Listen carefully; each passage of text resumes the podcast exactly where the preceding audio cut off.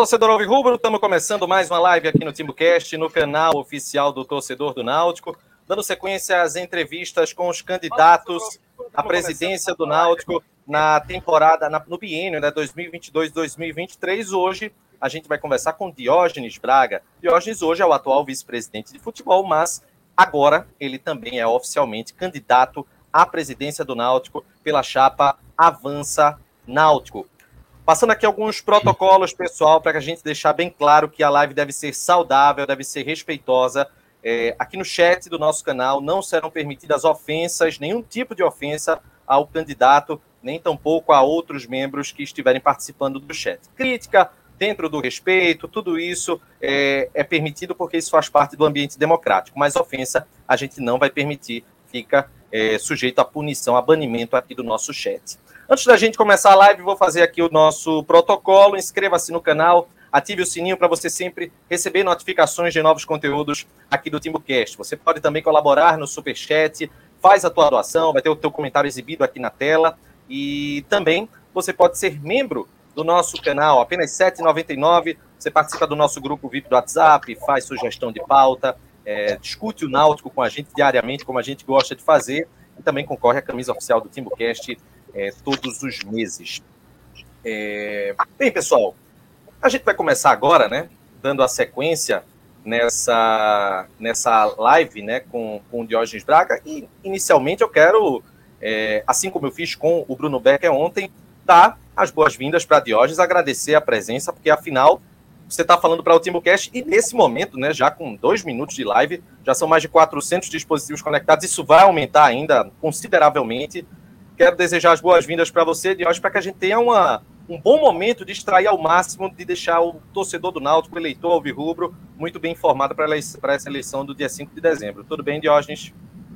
Tudo bem, Renato. Boa noite, boa noite a, a você, boa noite, Chapo, Cláudio, Atos, boa noite a todos que estão conectados e conversar sobre o Náutico, né? Acho que é coisa muito boa. Tem a questão do processo eleitoral, que traz naturalmente um, um clima maior de, de talvez de, de, de, tensão no debate, mas quando a gente pensa que a gente está debatendo sobre o clube, essa tensão desaparece, eu acho que pode vir com leveza, eu acho que debater o clube é uma coisa muito, muito boa, e a gente está sempre à disposição. Muito bem, vamos aqui passar a ficha né, do, do candidato Diógenes, para quem não o conhece, Diógenes Cordeiro Braga, 46 anos, ele é médico veterinário de profissão, ele é empresário né, no, no ramo do, do agronegócio, e em relação ao Náutico, está presente no futebol do clube como diretor de futebol é, é, 2014, 2015, depois voltou em 2017, né, numa parte de transição naquela época, e aí se tornou vice-presidente de futebol e do executivo em 2018 até esse ano de 2021, quando agora ele está é, como candidato à presidência do executivo do clube. É, com 4 minutos e 4 segundos, eu quero até deixar informado aqui que ontem nós tivemos um, em torno de uma hora e 40 minutos de tempo de entrevista com o Bruno Becker. E Diógenes, claro, fica à vontade para utilizar todo esse tempo para que a gente possa debater o Náutico o máximo possível. E para a gente começar, eu quero, nesse momento, tirar a figura do Renato de campo e colocar a figura de um torcedor comum, Diógenes, que ontem eu perguntei para o Bruno Becker o seguinte. Eu disse, Bruno, é, eu conheço você, mas vou me colocar no papel de um torcedor que chega lá na sede ou fica lá na frente da, da sede, come espetinho, toma cerveja, vai lá para cima na central, vê o jogo, acaba o jogo e vai embora. E eu disse para Bruno o seguinte, que eu não o conhecia, só ouvia falar de algumas notícias e perguntei para ele, se eu não conheço, por que, que eu deveria votar nele? Para você, Diógenes, é, naturalmente há um contexto bem diferente. Você tem um histórico já no Náutico, um histórico extenso como torcedor, até já vi até entrevista na TV das antigas, como dirigente, como vice-presidente. E eu, torcedor do Náutico, assíduo que vou para todo jogo, estou um pouco chateado, estou ressentido, porque o Náutico acabou não conseguindo o acesso. Essa meta desse ano, que era o acesso à Série A, ano passado também não conseguiu. A gente teve um início promissor, mas acabou decepcionando um pouco. Naturalmente, críticas, elas caíram na figura do vice-presidente. E aí eu te pergunto, Diógenes, eu estou chateado porque eu vi que o time acabou não, não chegando na meta que eu queria, e por que que eu devo dar um voto de confiança ao vice-presidente de futebol para que ele exerça o cargo de presidente do clube nos próximos dois anos? Assim eu começo com minha pergunta para você, Diógenes. Vamos lá. Só fazendo uma correção rapidinha, eu não fui diretor de futebol em 2014, tá? Eu fui diretor Perfeito. de futebol só em 2015. Tá o restante está correto. Tranquilo. Veja, Renato, é, a pergunta é fácil de ser respondida porque é o seguinte: o grande ponto é que nós defendemos um projeto.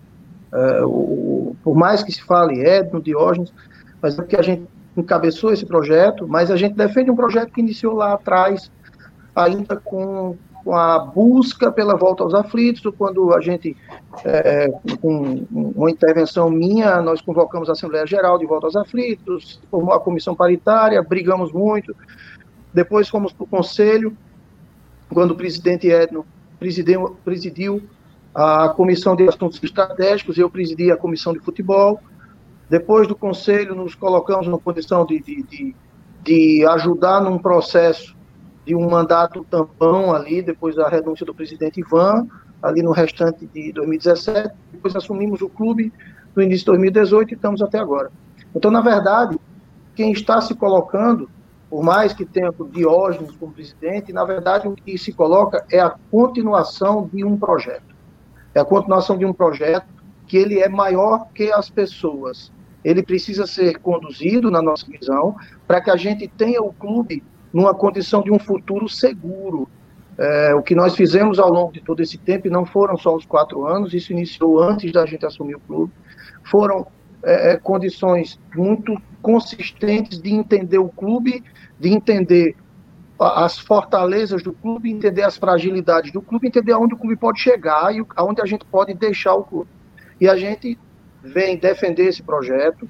O nome que encabeça é o meu, mas eu não se resume à questão do meu nome. Na verdade, é uma continuidade de um projeto, uma continuidade essa, inclusive, que continua com a participação do presidente Edno dentro do grupo e que a gente quer, com esse projeto, levar o Náutico para um patamar diferente e, acima de tudo, sólido. Porque não adianta a gente simplesmente ter um ano bom, outro ano bom e depois ir tudo por terra.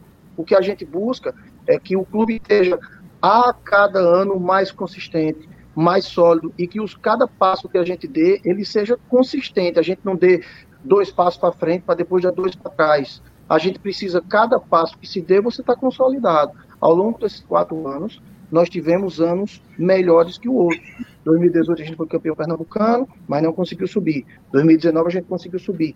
2020 a gente brigou para não cair. 2021 a gente brigou a maior parte do campeonato para subir. Não conseguimos. Mas o que a gente precisa é a cada ano ter um clube mais sólido, a cada ano ter um clube mais estruturado e que a gente tenha segurança. Essa é a palavra que a gente mais bate. A gente tem segurança de que o futuro da gente não é uma incerteza. Cláudio? Diógenes, é, você, acabou, você teve um protagonismo no futebol nos últimos quatro anos, já por ser vice-presidente de futebol. E acho que a minha pergunta é de, da maioria dos torcedores hoje era é, qual vai ser seu papel no futebol sendo eleito, já que você vai ter mais responsabilidade como presidente, né? É, um patamar um pouco diferente. E como seria é, a sua diretoria de futebol? Quem seriam os nomes? Teria um vice-presidente de futebol? É, explica um pouco pra gente como é que vai ser essa, essa, essa montagem né, da, da sua diretoria de futebol, caso você seja eleito. Cláudio, é, durante esses quatro anos eu fui vice-presidente executivo e vice-presidente de futebol, eu acumulei duas funções. Como vice-presidente executivo, eu tive sempre ao lado do presidente Edno, participando de todos os processos administrativos, o que me deu, inclusive, todo o conhecimento de clube que eu trago aqui como bagagem e que me dá segurança de pleitear a condição de suceder o presidente Edno. E assumir a vice-presidência de futebol, em que, naquele momento, é, se precisou muito, principalmente em dados momentos, de interlocutores, e por um, algum tempo é, eu fiquei sendo como um interlocutor. Isso em dados momentos. Então, há momentos que você tem um principal interlocutor, outro, e por um bom tempo fui eu. É, o papel de vice-presidente de futebol, ele é um papel muito diferente do papel de presidente. Então, enquanto eu fui vice-presidente de futebol, ainda sou até o final do ano, eu vou cumprir esse papel. Mas caso eu vença a eleição e eu seja presidente, eu não posso estar fazendo o que eu fazia como vice-presidente de futebol. Eu vou precisar presidir o clube, gerir o clube, gerir todos os departamentos do clube. E o futebol ele vai ter que andar com a sua diretoria. Eu coloco para vocês aqui é, os três pares que estão hoje comigo na diretoria de futebol e estão absolutamente capacitados. A ideia é da continuidade deles, contudo com uma modificação. Ao invés de ter um vice-presidente de futebol e demais diretores, como seria hoje, a gente partilha as searas da vice-presidência de futebol entre os três. Então a ideia é o quê? Que Eduardo Belo ele siga, a, só que a partir de agora como um vice-presidente financeiro de futebol, Gilberto ele siga como vice-presidente técnico de futebol e Roberto Silva Filho como vice-presidente jurídico de futebol. Então eles compõem a diretoria eles debatem, eles tomam as decisões para trazer para o presidente, evidentemente, como ao longo desses quatro anos a diretoria trouxe para o presidente Ed, contudo, cada um com a responsabilidade maior no cenário específico. Ratos? Diógenes, boa noite, Diógenes. É, Diógenes, o, eu tento traçar um paralelo do Náutico com, com algumas empresas. É, o Náutico passou, você acabou pegando o Náutico né, na terceira divisão, é, inclusive o nome da, da chapa que, que você venceu com o Edno era Resgate Alvirrubro. E o Náutico saiu da Série C 2018, não conseguiu acesso, 2019 ele acaba conseguindo o acesso. É, acabou que em 2020, 2021 é, deu a patinada, cada ano ali com suas peculiaridades, mas o Náutico não teve sucesso no, no cenário nacional, né? É, em algumas empresas existe o administrador para momentos de crise existe o administrador para os momentos de ampliar a empresa, de expandir a empresa. É, você considera que esse processo é, inicial que Edno esteve à frente era um momento de crise, era um momento de sanear, e agora é, você entende que essa página tem que ser virada e a gente pode pensar é, no Náutico buscar voos mais altos, principalmente o acesso para a Série A? Sem dúvida. Sem dúvida, a colocação é muito boa, sem dúvida alguma. Mas, assim, eu vou além. É, eu acho que a gente não pode pensar só em relação à questão do futebol. O clube, ele não, ele, é claro que é o carro-chefe, é a paixão de todo torcedor. Mas, assim, uma coisa que eu tenho falado muito é o seguinte, que as pessoas é, debatem se a gestão foi boa ou não porque teve títulos. E o que eu coloco é que é o contrário, a gestão teve títulos porque foi boa. Então, o que a gente tem que pensar é em estruturar o clube. Estruturando o clube, isso de forma consistente, não é simplesmente botar no papel umas palavrinhas bonitas aqui, não. É estruturar o clube de verdade, estruturar a, a, questão do patrimônio, como a gente ao longo desses quatro anos conseguiu blindar o patrimônio da gente, é, a gente, o risco que a gente perca, garagem de remo e principalmente as cegos aflitos em leilão, está tremendamente diminuído quando, quando os imóveis hoje são é, imóveis especiais de preservação. Então, ao longo desses quatro anos, a gente conseguiu pavimentar o clube, para que o clube chegasse a esse momento com condições de crescimento. E esse crescimento, ele acontecendo naturalmente, virão títulos, virá acesso, virá tudo isso. É, quando eu estava no Conselho Deliberativo, eu usava muito a expressão de que a gente não pode jogar o nosso futuro como se fosse uma mão de poker. Que se você ganhar deu certo, se você perder deu errado. É, se a gente pegar, por exemplo, 2017, a, a, o nosso rebaixamento, a Série C, ele ocorreu muito por todo o esforço que foi feito em 2016 para que isso subisse. E isso eu não estou condenando ninguém, são estratégias que, do jeito que deram errado, podiam ter dado certo. Mas o que a gente acredita, o que a gente defende é que o clube ele tem que estar estruturado, ele tem que estar bem, ele tem que estar saudável, para que seja natural, que ele cresça e esteja cada vez mais forte.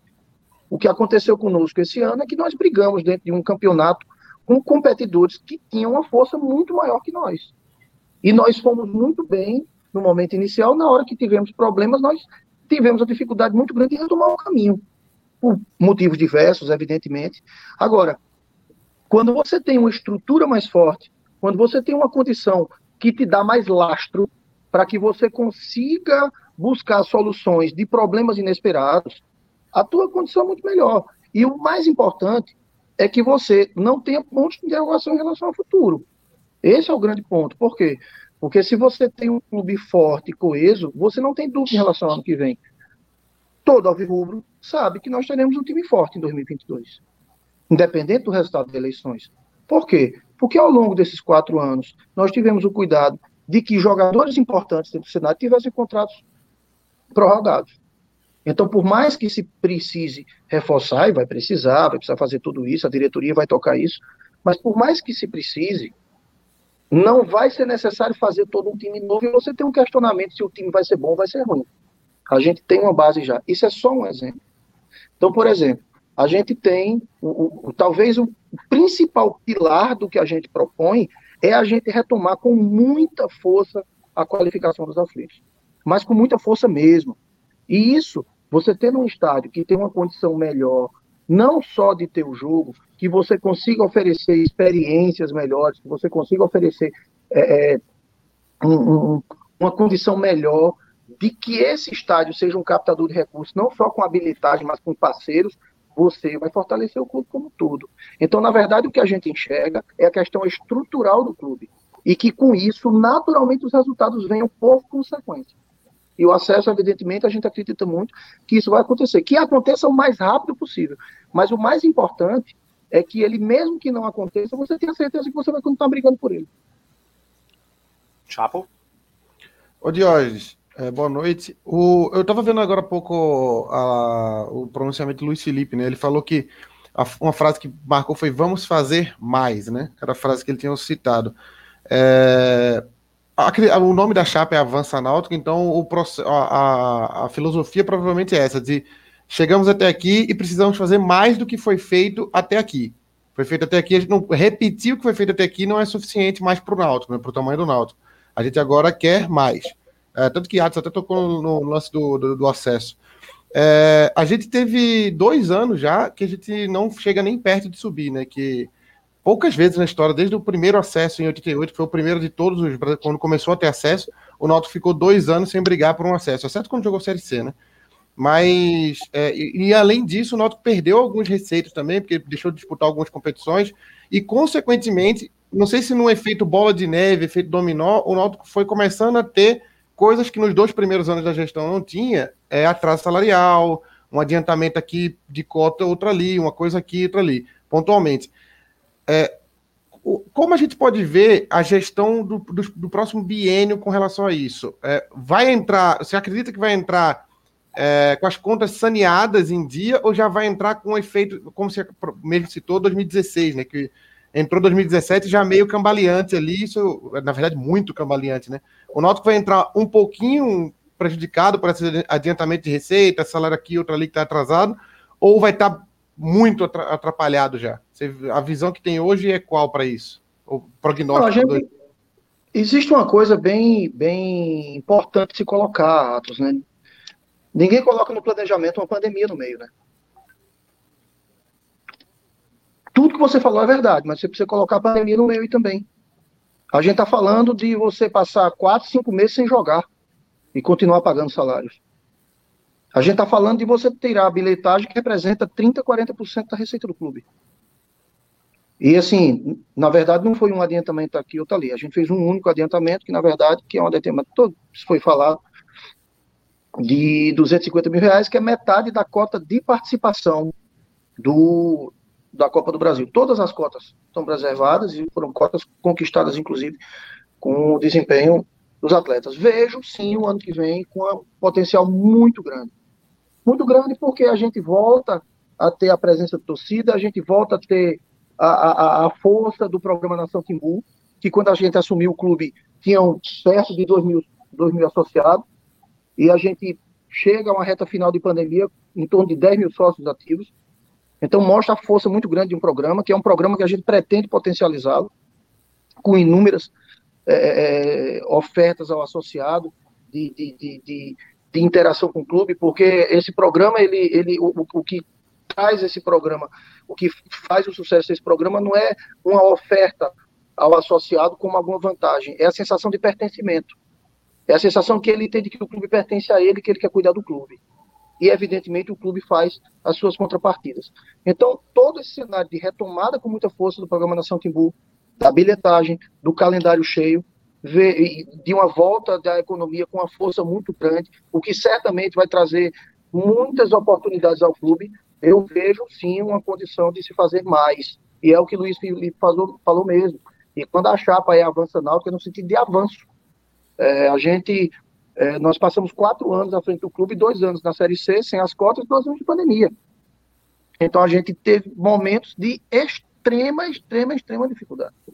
E de verdade, é, tem inúmeros outros clubes que estão numa condição de calendário melhor do que a nossa, que estão com muito mais dificuldade do que nós. Então as dificuldades existem, existem, mas todas estão sob controle. A gente não tem um, um, um nível de um nível de problema que comprometa o ano seguinte. Pelo contrário, a gente enxerga, eu enxergo o ano de 2022 como um ano de muito potencial e estou muito confiante que vai muito bem. E quando a gente fala de cenário Opa, tem vários aqui. Eu posso, desculpa, eu posso só complementar uh, rapidinho. Complementa, complementa, Charles. É, é, que, é que eu não, eu não queria nem entrar no Diógenes, diretor de futebol, porque senão a gente vai falar de um assunto que a, a gente está focado no Diógenes, candidato a presidente, né? Mas é, durante a pandemia, obviamente, ao, ao, todos os outros times também passaram pela pandemia, mas é, o fato do Náutico ter ficado fora de algumas competições, por exemplo, e ter diminuído a receita em 2020, 2021 é, foi bastante pesado também, junto à pandemia, lógico. A pandemia também prejudicou, mas outros times tiveram essas cotas de participação e conseguiram trabalhar melhor isso aí. Então, é, na sua visão, houve um erro ali na montagem do elenco que acabou não conseguindo essas vagas nas competições, e aí por isso, além, aí, consequentemente, pandemia, sem conta de outras competições, também aí, aí sim fica muito difícil. Né? Ô, Diógenes, antes de você responder, só, só para juntar a, a pergunta, porque é muito parecida, se você consegue mensurar o quanto a pandemia é, trouxe é, de, de, problemas aí na questão do orçamento, porque se a gente, o Náutico já está há 10 anos tendo déficit na questão do resultado do exercício. É, durante a, a, gestão sua e de Edno, é, também teve déficit nos últimos quatro anos. 2019, é, por exemplo, chegou a quase 5 milhões de déficit. Óbvio que a pandemia trouxe vários problemas, mas para poder não ficar assim, é, parecendo uma bengala de sempre colocar na, na, pandemia, porque a gente sabe que todos os clubes passaram por isso, você consegue mensurar o, o quanto foi danoso a questão da, da pandemia? Sobre a pergunta de Atos, sim, eu já dei várias, várias entrevistas, é, Atos, Atos, desculpa, é, é, de Chapo, várias entrevistas falando que eu falei até claramente que a gente manteve muito o que tinha antes, é, e isso comprometeu o senhor, sem dúvida. É, sobre, sobre a questão do que Atos pergunta, Atos, é, em valores, assim, eu te falo que por baixo, por baixo, por baixo, algo na casa de 6 milhões de reais por ano. A pandemia trouxe prejuízo. Sendo que 2021 o comprometimento foi maior que 2020. Porque 2020 a gente iniciou o ano sem pandemia. Então a gente teve público ali durante três meses, aproximadamente, e a gente conseguiu fazer algumas receitas recorrentes, principalmente da, da campanha de sócio, onde o, o associado fazia e deixava um débito recorrente em cartão. Então a gente conseguiu segurar um, um pouco ainda. Essa renda ele ficou um pouco preservada. 2021 não. 2021 a gente já iniciou em pandemia. E aí é, todo mundo esperava que voltasse um pouco antes do que voltou e tardou bastante. Mas eu posso te falar que esse prejuízo aí, você pensar num número na casa de 6 milhões de reais no ano, ele está um número razoável. E é, esse agora... ano, Diógenes, você, você acha que os efeitos da pandemia ainda vai contar para esse ano? Caso conte, o quanto você acha que vai influenciar esse ano? Caso 2022. 2022. Não, 2022 eu vejo como um ano muito promissor.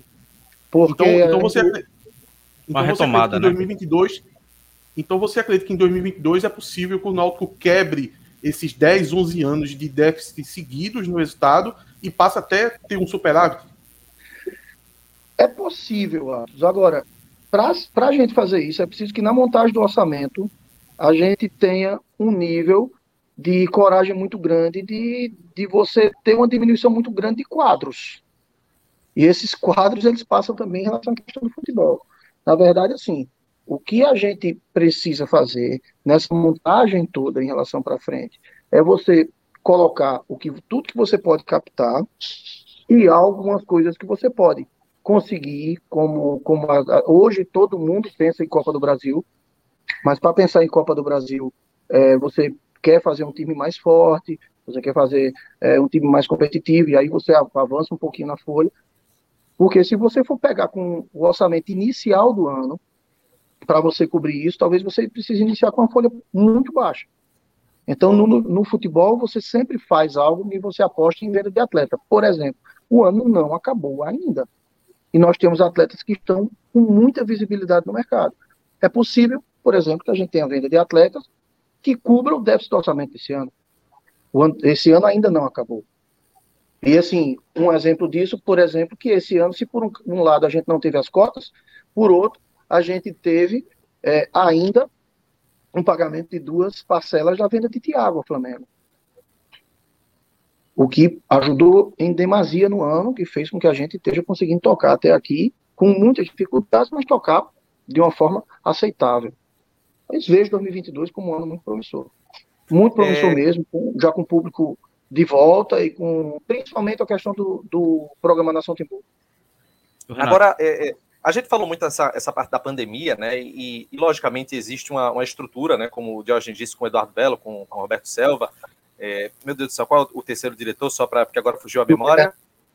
E o Gilberto. Gilberto. É, e naturalmente todos fazem todos fazem parte do dia a dia do Náutico hoje em 2020 e Diógenes, é, fazendo uma, uma autocrítica, até porque hoje você é vice-presidente e amanhã você pode ser presidente do executivo. Então você tem um, um diagnóstico definido, é, acredito eu, de avaliação do trabalho que você realizou.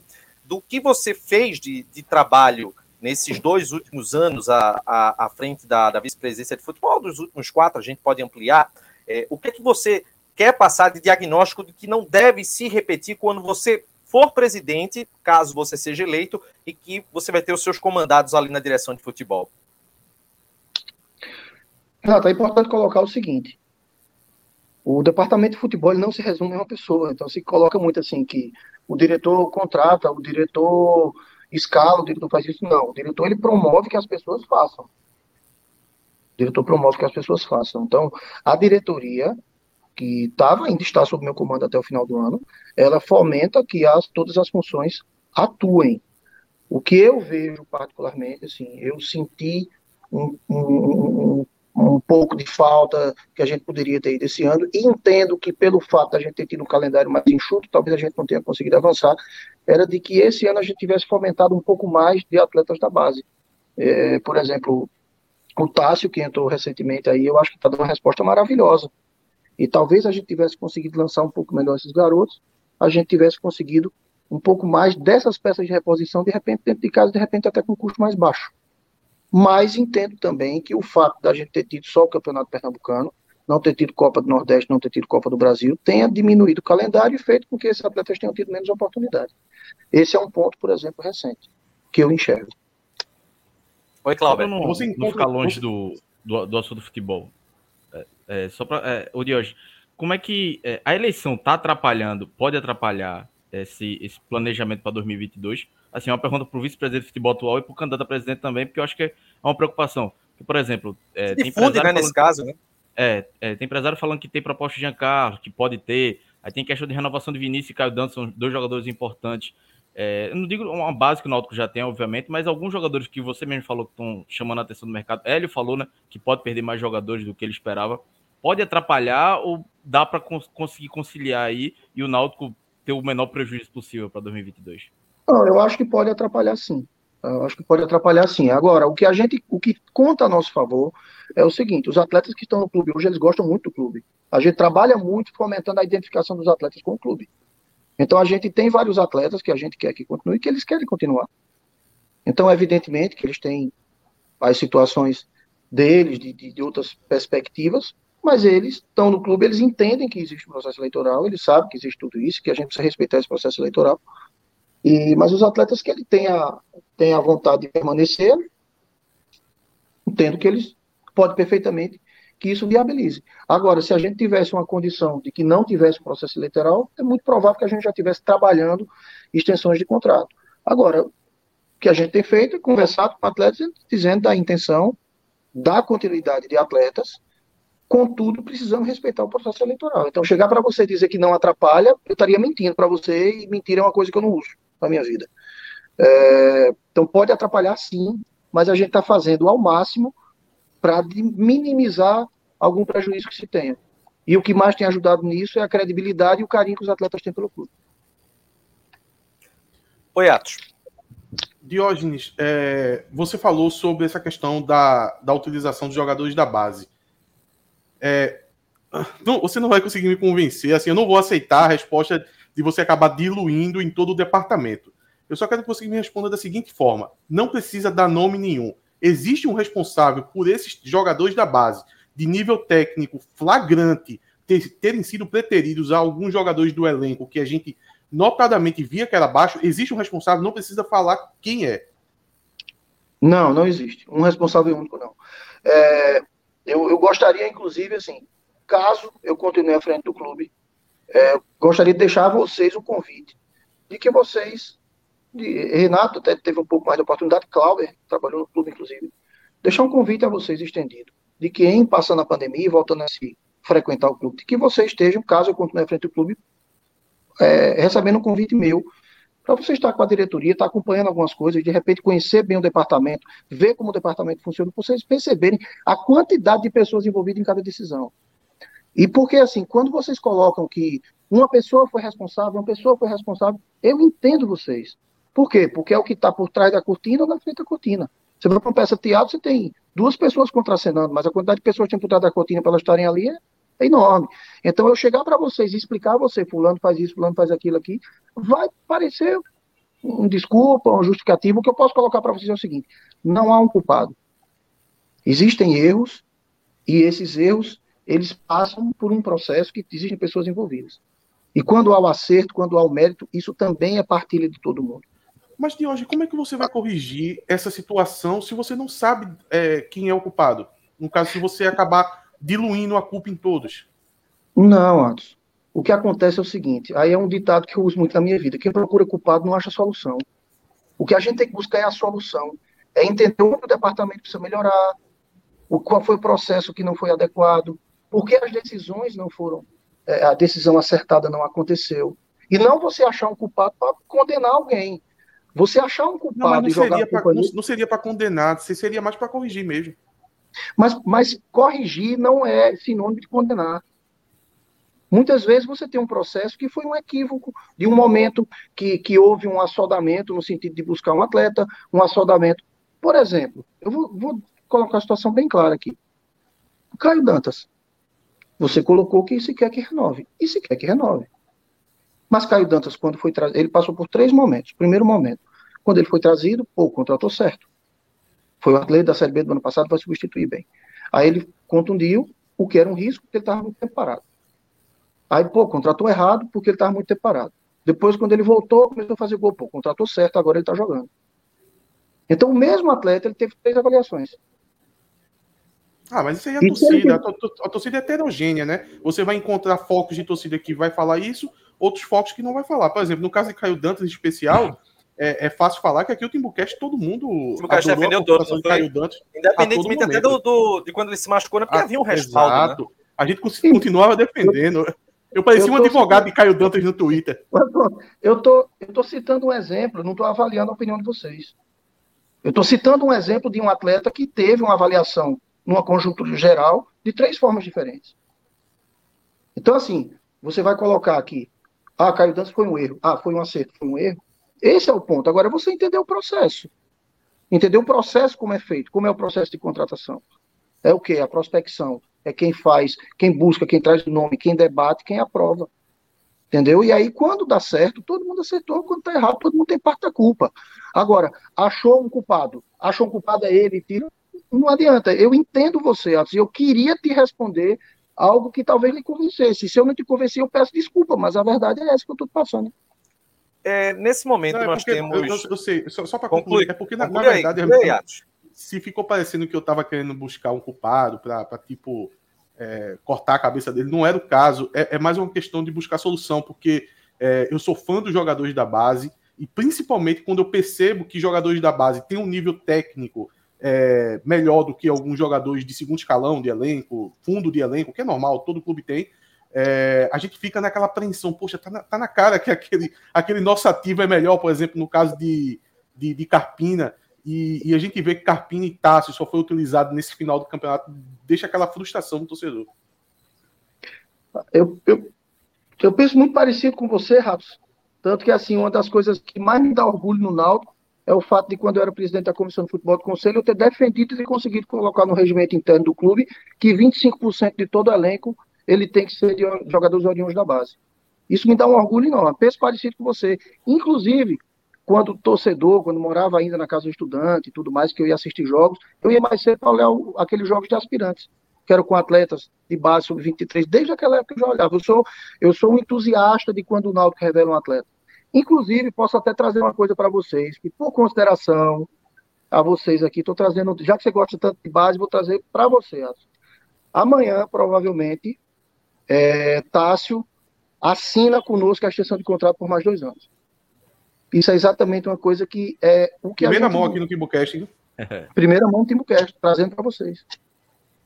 Posso, posso fazer a matéria para o 45, né? Que renovou já e. pode, pode fazer sim. Você pega, pega os detalhes com o Ari, tudinho, que essa parte de negociação. Pronto, essa questão de negociação, por exemplo. Toda negociação que faz o executivo, independente de ser é, Ari, ou era Fernando Leite, ou era Ítalo, independente de quem faça. O executivo ele tem uma função. Entre as funções dele são as negociações. Eu, por exemplo, não negocio com atleta, nem nenhum diretor. Quem faz as negociações é o executivo. Então são essas funções, essas, cada um tem a sua função específica, cada um faz uma coisa específica. É isso que, que coloca. E eu estou colocando para vocês de coração aberto mesmo. Caso eu continue no clube, eu gostaria de recebê-los no clube e ter, eu teria o prazer de ir junto com a diretoria que esteja lá, caso eu esteja à frente do clube, e mostrar a vocês todo o departamento, os aspectos todos, porque vejo vocês como pessoas interessadas no clube, vocês debatem, é, o clube e vejo a preocupação de vocês entender como o clube funciona. Então, de repente, vocês irem conhecer tudo certinho, passe para vocês até a segurança de entender que alguns processos, eles, mesmo que no final gere algum nível de erro, eles são feitos exatamente para diminuir erro. Ô, Diógenes, é, é, até esse ponto que você tocou de diminuição de erro, é, e tinha falado já antes que é um processo que é feito por uma equipe grande, é, há, uma, há toda uma ciência ali para chegar no, naquele resultado. É, mas dá pra, analisando agora o resultado desse ano, por exemplo, o Náutico fez aí umas 25 contratações, não sei, acho que 25 contratações no ano. É, dos contratados, efetivamente, assim, é, eu, vou, eu vou até usar o termo incontestáveis, embora não tenham sido alguns, mas é, jogadores que foram realmente úteis, assim, que chegaram e se firmaram no elenco e tal. É, Anderson, o, o Alex Alves, que estava antes também, era, foi um goleiro que ficou a temporada quase toda. O Anderson também, quando chegou, virou titular. É, o Caio Dantas e o lateral esquerdo, o Júnior Tavares, né? Tem, tem mais, não sei se tem mais algum, porque é, os outros são Hereda, é, Camutanga, nenhum outro zagueiro ali se firmou na, na, na dupla de zaga ali. É, o Haldney, Djavan e Trindade também revezaram muito na função ali. Vinícius, Chiesa até se machucar, e só, né? Não teve o outro ponto também variou, Tássio mexeu, Tássio não, o, o, o que veio do Santos, lá, Thailson, mexeu toda hora, Giovanni, Matheus Carvalho. É, foi muito. Acho que o Matheus Jesus também chegou a se firmar, o pessoal do chat lembrou aqui. Cinco peças, assim, durante o ano foram peças que chegaram e ficaram. E o Wagner Leonardo, mais um ponto, que infelizmente saiu. É um, é um número muito baixo, né, para o um número de contratações. É, é, como se a gente tivesse um, um percentual de 20, 22% de acerto. É, isso está sendo observado para caso você vença ser cobrado do futebol um percentual maior. Se há, se tá, já tem, você afirmou que tem todo um trabalho para evitar erros, ainda está grande o número de erros, né? Chapo, deixa eu, antes de, de, de, responder, acrescentar a pergunta aqui do Bruno Souza, que ele falou isso. Como funciona esse processo de decisão de contratações, se existe algum scorecard? Acho que isso reforça essa pergunta que o Chapo está fazendo, é, Diógenes. Vamos lá. É, em relação ao processo de contratação, você tem a prospecção dos atletas, isso é muito da comissão técnica do executivo. Normalmente, essa prospecção de atletas ela vem do, do corpo técnico. Esses atletas eles passam por uma, toda uma avaliação do pessoal de análise de desempenho, de levantar as informações técnicas de atleta, de característica, de valências tudo mais. Isso é colocado, é debatido tecnicamente, ele é tendo aprovado tecnicamente, ele é trazido para a diretoria e dentro da diretoria é feita uma análise financeira se dá viabilidade ou não da contratação. Resumidamente, seria isso um processo de contratação. É, o que é que acontece em relação ao que Chapo falou? Chapo, se eu fosse aqui fazer uma avaliação técnica de contratações, eu estaria passando por cima do meu treinador, do meu, minha, análise, minha análise de desempenho e do meu executivo. Então, eu posso questioná-los sobre isso, eu posso fazer a eles esse questionamento que você está me fazendo mas eu entendo que a análise técnica dos atletas ela não cabe à diretoria. É uma opinião que eu tenho. Eu posso debater com as pessoas em relação a isso. Até porque essa argumentação ela é colocada. Muitas vezes a visão que a gente tem, eu vou me colocar com vocês como torcedor, ou até uma visão como dirigente, ela é, acontece, não é tão comum, mas acontece ser uma visão diferente de uma análise de um departamento técnico. Agora, o que eu posso dizer a você é o seguinte: existem atletas que são contratados para resolver, existem atletas que são contratados para compor elenco. Se você contrata, você colocou aí 25, 20, eu confesso que eu não sei o certo, se contratou 25 e você for considerar só quem se firmou realmente, você não tem como todos darem certo, porque não tem como 25 serem titulares. Né? Então, assim, você contrata atletas para compor elenco também, até para fazer numerário. E quando você tem um orçamento que você tem que respeitar, muitas vezes você tem que fazer um investimento mais baixo em determinadas, em determinadas contratações. Essas avaliações, por isso que elas passam por toda uma pauta e tudo mais, e no final termina na questão financeira do clube. Ô, Diógenes, é, assim, é, entendi seu, seu raciocínio, porém, é, alguns dos atletas contratados para compor elenco não serviram nem para compor elenco, né? É, alguns ficaram já, de, desde algum tempo, não estão sendo nem relacionados, não estão sendo nem é, opção no banco de reservas. É, uhum. o, o, que eu queria entender é se essa visão que a gente tem aqui de, é, não só esse ano, ano passado também o percentual foi baixo, se a partir do próximo ano é, vai se ter uma. Eu sei que você não pode passar por cima, mas a cobrança de. Olha, gente, o percentual está baixo, muito baixo. Vai existir essa cobrança de. Porque, porque dá para dá colocar os que se, se destacaram, foram esses seis citados, e os que nem chegaram perto de ter uma vaga no time, né? Porque tem vários aí que. É, mais ou menos seis ou sete também, que nem chegaram perto. Então, é um percentual alto também de jogadores quase. A Cláudia até fez uma matéria no NE45, tem quase um time inteiro que não é relacionado há dois, três meses já. Então, isso, isso vai ser plano para o ano que vem? É uma preocupação para o ano que vem? É claro que é, é evidente que é. É claro, se, se a, gente, a gente. Nós tentamos muito, é, o que forçou, inclusive, isso é porque a gente tinha um mercado estava fechado, a disponibilidade de atletas era baixa, a gente precisava repor perdas, e o que se tinha de disponibilidade de atletas naquele momento você não tinha um mercado aberto. E a gente tentou, tentou, tentou, tentou. E essa tentativa, evidentemente, com essa disponibilidade mais baixa, fez com que a gente errasse. E é claro que os erros têm que diminuir. Isso é evidente. Não se defende erro. Erro se admite e se corrige.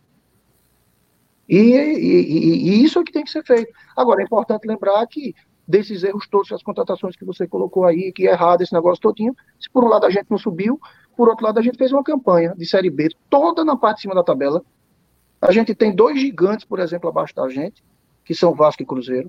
Nenhum time que esteja acima da gente tem a folha igual ou sequer parecida. Todos têm a folha com no mínimo o dobro do valor. A gente, em momento nenhum, correu risco de rebaixamento. E a Qual gente a folha do hoje, Diógenes?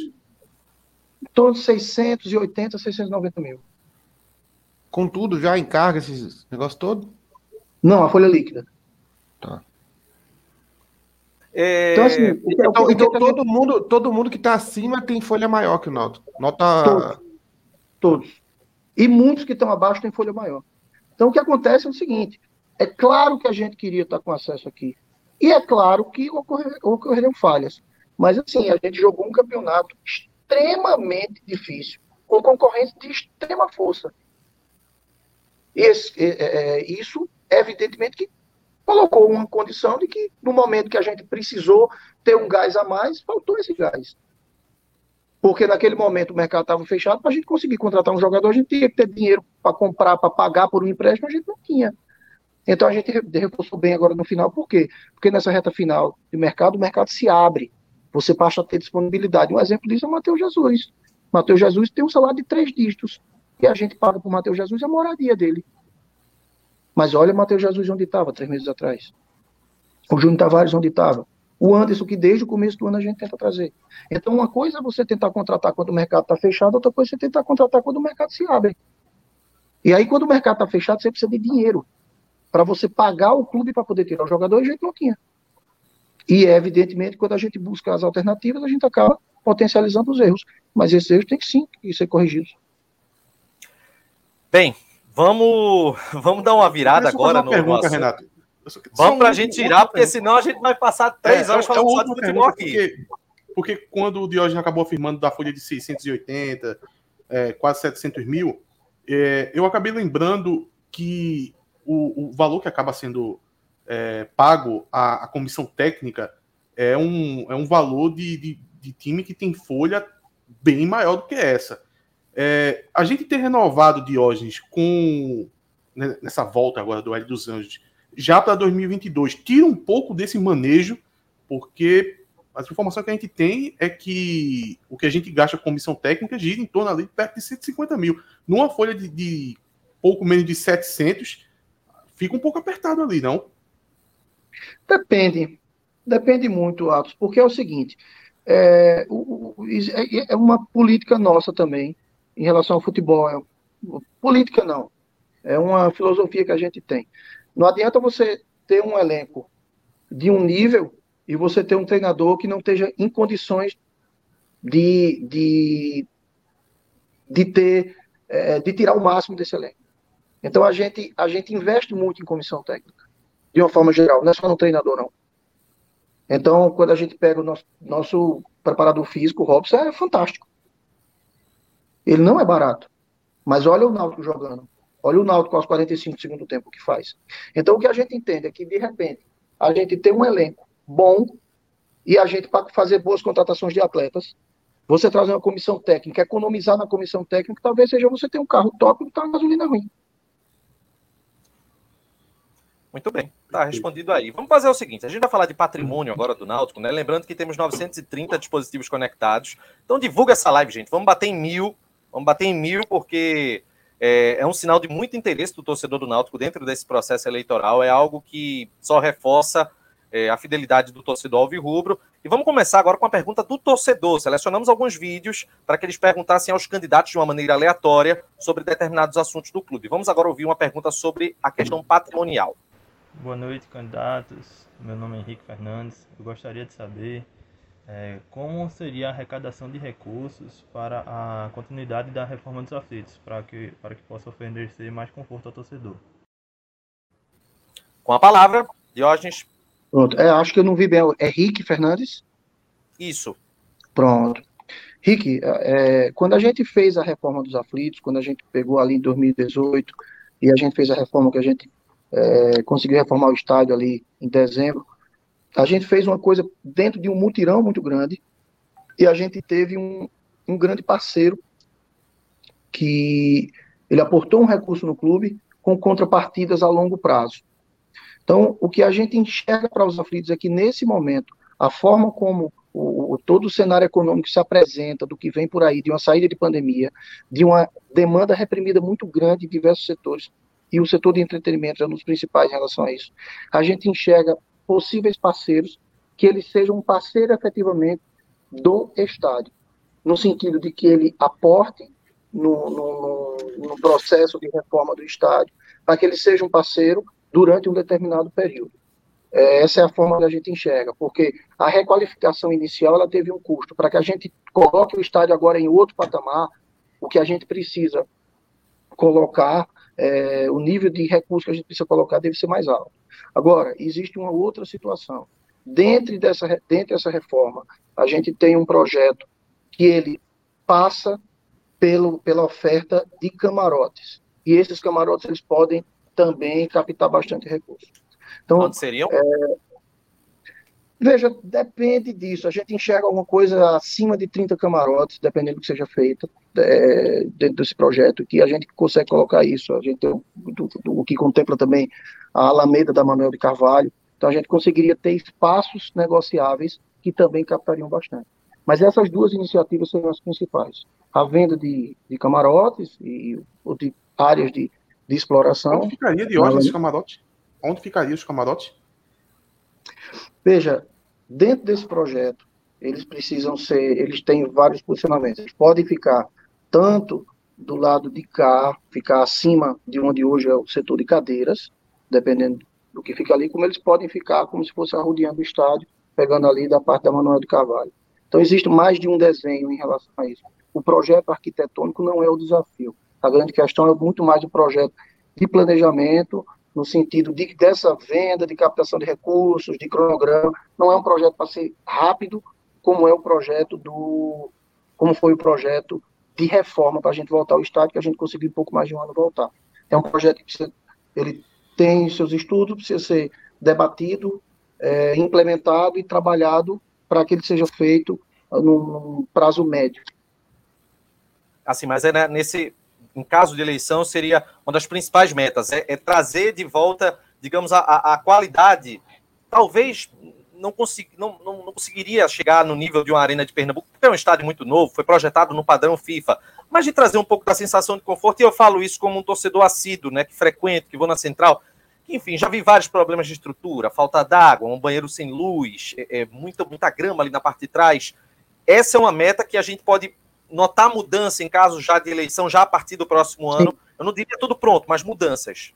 Sim, sim. A gente precisa, a gente precisa oferecer a, a, ao torcedor que vai ao estádio, principalmente ao associado, que é o grande frequentador do estádio, a melhor condição possível. Então, claro que a, as grandes reformas, as grandes modificações, elas não, não, não se conseguem ser de forma rápida. Mas uma, melhor, uma melhora de estrutura, ela precisa já se iniciar com uma certa brevidade, até porque com a volta do público a gente começa novamente a movimentar os aflitos, não só no campo de jogo. A gente consegue trabalhar ele mais no sentido de captação realmente. Então, algumas situações em relação a conforto mesmo, você está correto, está falando, elas precisam ser mais rápidas. Mas o que a gente enxerga em relação ao estádio é algo bem maior, bem maior. Inclusive, assim, os projetos que a gente tem, a gente não quer colocar esse projeto como plataforma de campanha, porque se gera algum nível de de questionamento, tudo mais, a gente prefere colocar a nossa intenção de realmente qualificar bastante o estádio e uma vez a gente eleito, a gente mostrar o que a gente pretende. E dá para falar isso remetendo quando o presidente, o, o presidente Edno era candidato, que ele colocou como uma plataforma reformar os aflitos e as pessoas não levaram ele a sério. E a gente Ô, acabou conseguindo formar. Fala aí, Ô, Diógenes, numa situação, numa situação hipotética, já agora, no primeiro semestre de 2022, um jogo hipotético, Náutico e Fortaleza, quarta de finais da Copa do, da, a Copa do Nordeste. Copa do Sim. Brasil, pô. Copa do Brasil, bota a Copa do Brasil. Já que é hipotético. Não, eu vou botar a Copa, Copa do, do Nordeste. É é. eu vou na Copa gostei. do Nordeste. Eu sou, eu sou gostei, mais pé no chão. é, nesse jogo hipotético, sem limitação na questão da pandemia, o Náutico vai ter todos os ingressos à disposição, 19.800. mil, e eu estou me, é, referindo, e eu tô me referindo, sim, aos, aos alvarás do bombeiro. É porque é, deixa bom, né, por máximo 16 mil, né? É, esses laudos eles são relativos porque, na verdade, você, você leva, você tem as vistorias, essas vistorias eles fazem as exigências de modificação, a gente atende, às vezes eles acatam, às vezes eles pedem mais. O que eu posso colocar para você é o seguinte, 16 mil é muito factível de se ter e a gente, evidentemente, briga para o máximo a 19.800.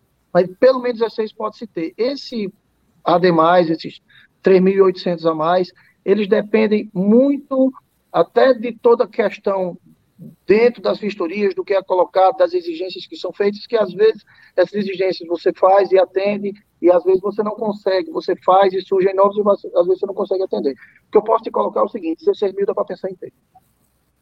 Ô Diógenes, é, ainda falando sobre os aflitos, o Luiz Felipe falou algumas entrevistas até hoje na, na apresentação, né, na, no encontro da chapa de vocês, que é a, a ideia é fazer uma parceria privado-privado, né? Você também falou um pouco disso seria o quê? Seriam explorar setores, é, sei lá, ceder uma empresa para explorar um setor em troca de investimento, pensando um pouco mais alto, sei lá, um naming rights, né, que está muito na moda. Seria essa, esse tipo de parceria para empresas explorarem os, os aflitos como um todo?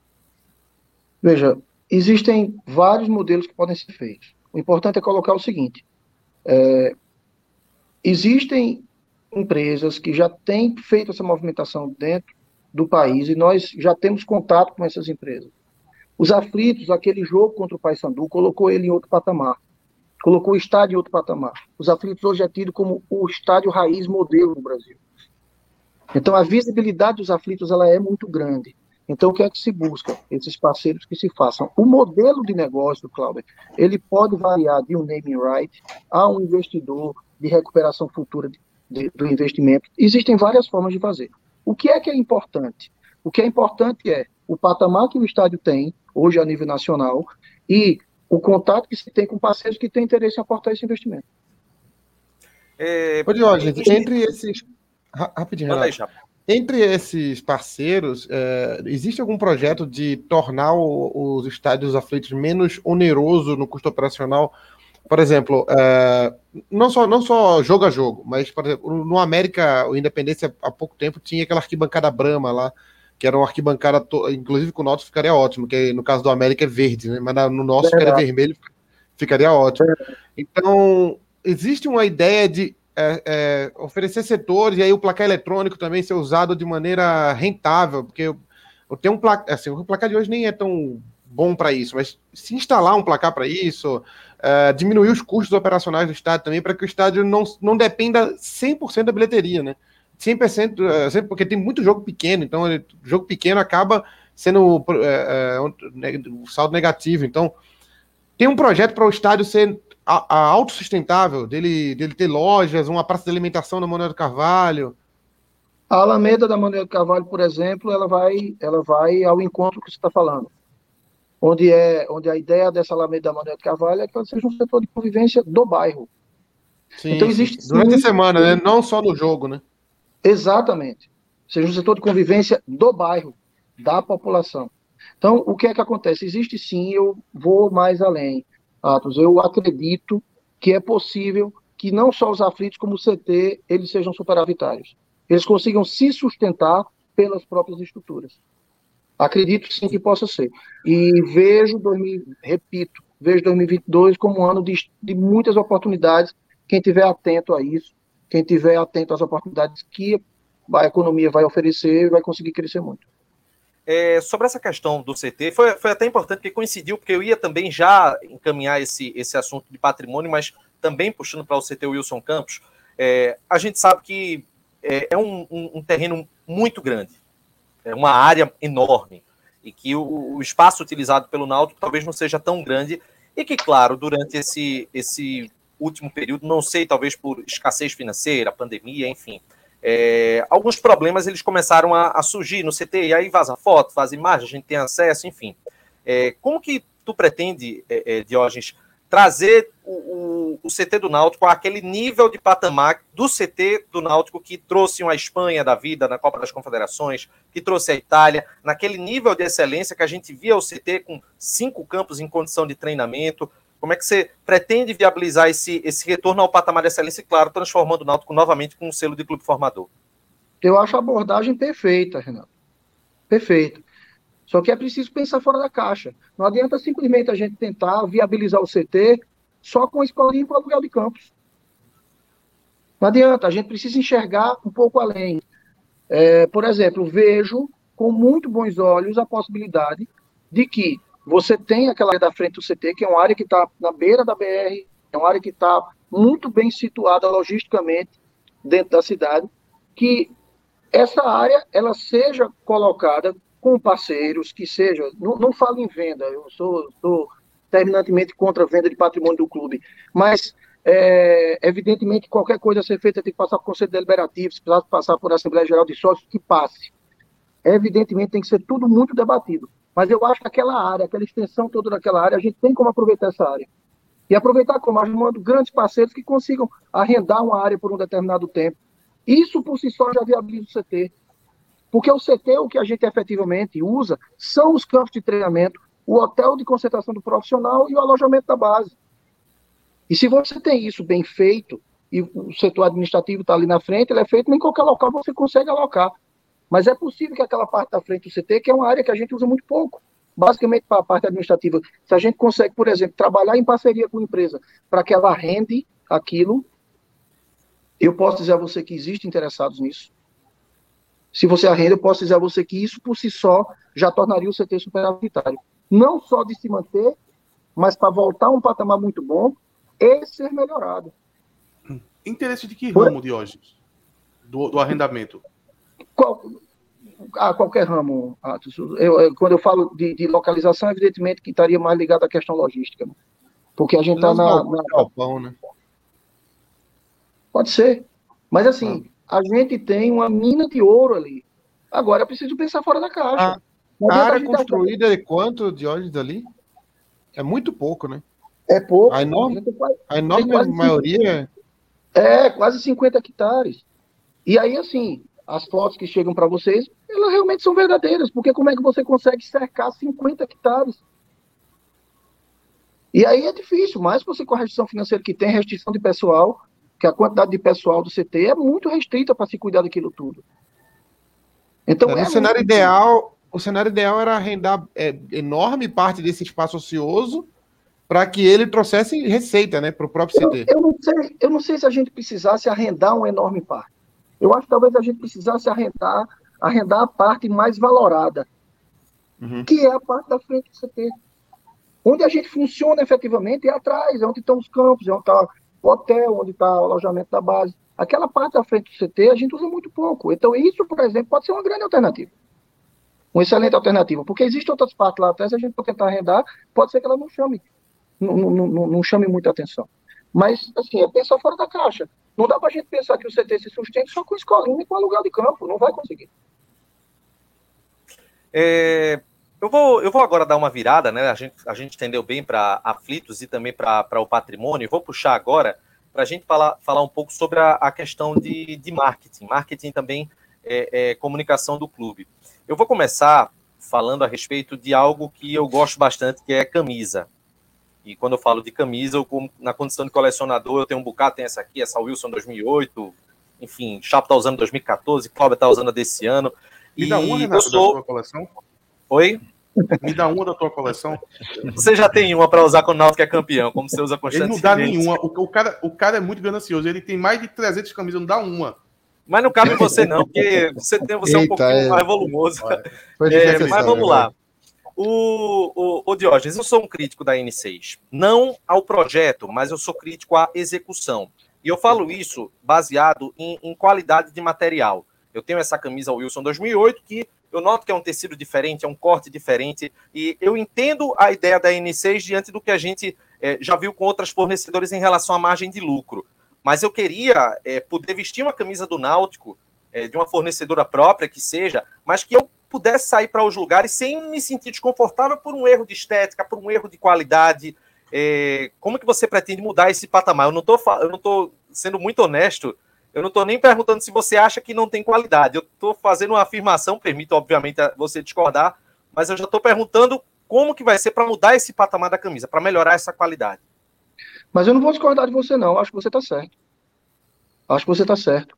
É, eu não vou discordar, não. Acho que você está certo. O que eu posso dizer a você não é nem que vai fazer, é que já está feito. A gente está mudando de fornecedor. Certo? Agora, o que se coloca é o seguinte: em todo processo que você passa, o primeiro passo é o mais difícil. Então, você fazer uma marca própria, você, o primeiro passo de você achar o fornecedor, de você desenhar todo o projeto, ele é o mais difícil. E normalmente os maiores gargalos vêm no primeiro passo. Agora, a gente aprendeu muito com isso ao longo desse contrato.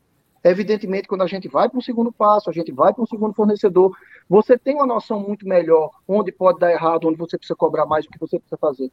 Porque nós não estivemos o tempo inteiro com camisas que não agradaram. Tiveram camisas que agradaram demais, a camisa vinha agradou todo mundo. Certo? Ao longo desse tempo, nós tivemos é, é, ideias maravilhosas de torcedor desenhando camisa maravilhosa, esse concurso da camisa 120 anos agora. Então, tivemos ações que foram espetaculares, mas a gente não teve retorno como a gente queria do outro lado. Mas tivemos, eu não vou dizer que a gente teve o tempo inteiro com material abaixo de qualidade, vou dizer que a gente oscilou. Tivemos boas camisas e camisas que não agradaram. E o que a gente precisa fazer é o quê? Aprender com isso e no contrato com o, próprio, o próximo fornecedor corrigir o que não funcionou. Senhores, Betel, só para confirmar, vai ser a Betel a, a nova empresa? Deixa eu já, já, eu, posso dizer, eu posso dizer a você que o próximo fornecedor, o que a gente primou foi exatamente que fosse um fornecedor com um padrão de qualidade muito alto no mercado. Porque a gente entendeu exatamente o que Renato falou, que é, é a principal colocação da torcida de uma forma geral. E a gente precisava evoluir para um padrão de qualidade. Agora, o projeto de ter uma marca própria, ele é muito interessante. A gente tem uma velocidade muito maior de reposição de estoque, a gente tem uma condição muito melhor de manejar o, o, o enxoval de dentro do futebol. Então, não é só a questão de você comprar mais barato e vender com melhor mais lucro, não é isso. É importante colocar o seguinte: hoje eu tive é, mais uma alegria muito grande da gente abrir a sétima loja da Timbu Shop. Então, uma coisa é a gente ter um material esportivo quando a gente tem a única, simplesmente a Timbu Shop no, no, na sede. Hoje a gente tem sete. Então a gente tem velocidade de fornecimento para esse fornecimento, os principais é, canais de, de, venda tem que ser a Timbu Shop realmente. Você tem uma velocidade maior de reposição, você tem uma condição melhor de que o seu parceiro, no caso da Timbu Shop, ele participe do processo de montagem. Então a N6 ela dá ela, ela, essa condição de você trabalhar com um nível de autonomia maior de desenho do seu material. O, o Diógenes, é, informações é, com pessoas lá da, da, da, antiga fornecedora de material, quer dizer, antiga porque tá para mudar, né? É, da N6, é, ele ali nas conversas deu a entender que a maioria das negociações com o Náutico não é com a diretoria do Náutico, e sim com o dono da Timbu Shop. Por que isso ocorre? Não, as negociações. Bom, ocorre porque ele é que compra, né? Ele compra, o Náutico recebe royalties. O Náutico não compra. O Náutico não é uma empresa de venda. O Náutico é, é a marca. Quem compra é a Timbu Shop. Como quem compra é a Centauro. Quem compra são lojas. O Náutico não compra. Então, se o Náutico não compra, evidentemente o Náutico não negocia. Quem negocia é quem compra. Quando o Náutico, essa, essa quando abre uma é... loja, quando, só rapidinho, quando abre uma loja nova, o Náutico leva royalties. Não tem tipo franquia, que tem uma taxa de franquia, nada não. Veja, a, a questão da, do contrato com a Timbu Shop, é, o Náutico tem royalties de venda. Isso, inclusive, ele transcende, ele, ele vai além só do que a marca N6. Os próprios, próprios produtos de marca Timbu Shop, o Náutico também recebe, até porque a marca Timbu Shop é do Náutico. Mas o Náutico recebe royalties. Uhum. É, Sim, mas essa, uma... essa, relação. Ah. É, desculpa, Renato. Mas, Diogo, essa relação ela sempre sendo tratada, como você colocou, pela Timbu Shop, é, no interesse que você, como presidente do Náutico, queira corresponder à torcida, por exemplo, que esteja clamando por uma questão de melhoria da qualidade. Se é um empresário que, que trata dessa situação, como é que o torcedor vai ser atendido? Ele pode tratar de preço, qualidade que trata é o clube. Perfeito. São coisas diferentes. A Timbu uhum. Shop, ela pode, ela pode, ela pode tratar, ela pode tentar comprar mais barato mas ela não pode passar por cima da exigência do custo na qualidade do produto, que é o que a gente está buscando no próximo, no próximo fornecedor. É uma agência reguladora, né? O clube gerencia aquilo ali. É, é a Thaís, Thaís até falou que eu quero abrir uma loja. Que tá abrindo tanto aí, porque não abria um aqui, hein? Belo Horizonte. no Jordão. De, repente, de repente você abre um aí em BH, ó. Fica bem aí, frente, que, vai é um... canto. Eu acho ótimo a ideia. Há um mercado, hein? Há um mercado. Ô, é... Vai, Cláudio, pode Essa questão da Timbu Shop, se, se tá no projeto uma interiorização, né? Abriram tantas na região metropolitana. Inclusive, tem uma pergunta aqui sobre isso no chat. Eu esqueci agora de mostrar, mas tem uma pergunta sobre. Pode falar. Acho que não, era, era exatamente isso, sobre a interiorização da, da, das lojas Timbu Shop. Né? Tem que ir, cara. Você tá falando com uma pessoa que é de São Bento do Una, cara. Eu falo para todo mundo isso, inclusive que eu sou do interior. Falei hoje na, na, no evento que a gente fez que quando saí do interior para vir para Recife, uma das minhas grandes alegrias é que eu ia deixar de ouvir jogo do Náutico no rádio para ver presencialmente no estádio. Então, o que é que acontece? Tem que ir para o interior. Eu sei a força do torcedor do interior, porque eu sou do interior. Eu moro em Recife, mas eu sou do interior e eu viajo bastante com o meu trabalho, com minha atividade profissional. E o Náutico tem muito torcedor no interior. Olha a força que as confrarias ganharam durante a nossa gestão. As confrarias hoje elas são, elas são reconhecidas, estão dentro de estatuto, de conselho tudo mais, elas são verdadeiros, é, é, é verdadeiros é, pontos de, de, de, de, projeção do clube do interior e elas têm que ser fortalecidas. Então, a Timbu Shopping e o Shopping interior tem que ir e vai. Tem que ir vai. O Náutico tem que parar de achar que o torcedor, para ter contato com o Náutico, tem que vir ao Náutico. O torcedor tem que vir, mas tem que ser uma via de mão dupla. O clube precisa ir também. Só que ele, para ele, não precisa necessariamente que o time vai jogar, que faça isso, aquilo. Eu acho que as confrarias, é, eu sou entusiasta das confrarias. Sou entusiasta, realmente entusiasta, pelo fato de ser do interior e, e conhecer muita gente, muita gente, muita gente que está no movimento das confrarias ou está se organizando para entrar. É, eu, eu acho que as confrarias elas têm que ser muito bem trabalhadas, já vem sendo, a gente tem que potencializar mais ainda. Em relação aos timbu shops, é uma situação normal. Eu acho que fazer a operação de abrir um timbu shop em qualquer shopping do interior, uma operação normal, como se abre aqui, como hoje, lá no, no, no pátio, foi inaugurada mais uma. E eu tenho certeza que vai. É, Ô, gente, vou fazer aqui Posso uma. ir?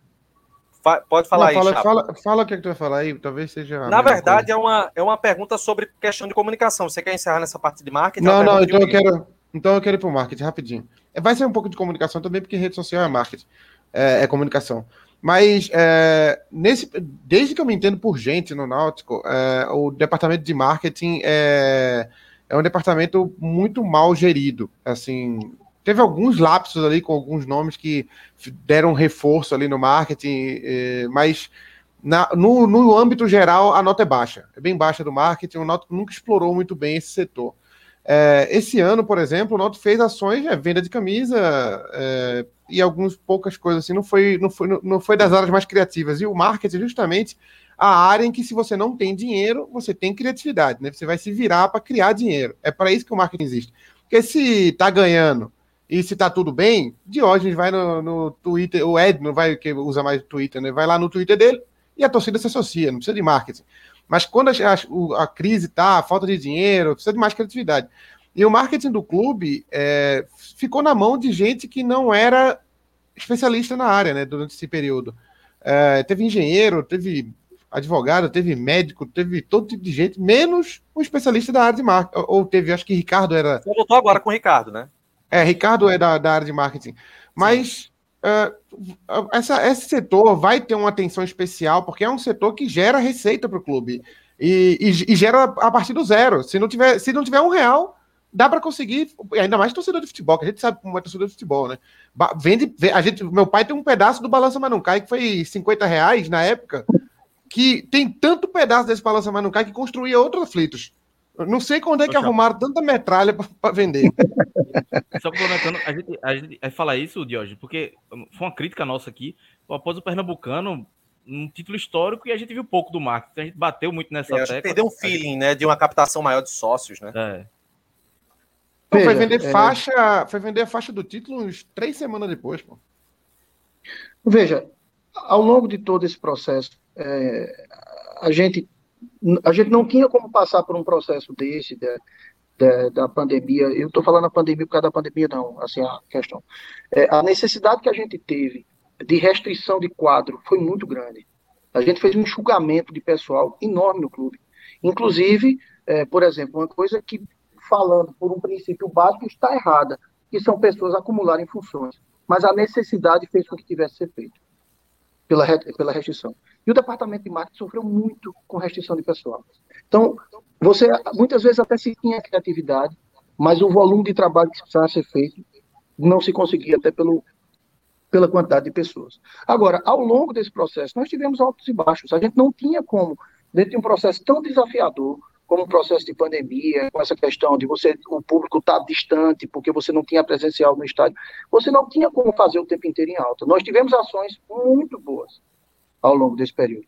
É, por exemplo, o mascote da gente é adorado por todo mundo e ainda fizeram a companheira dele.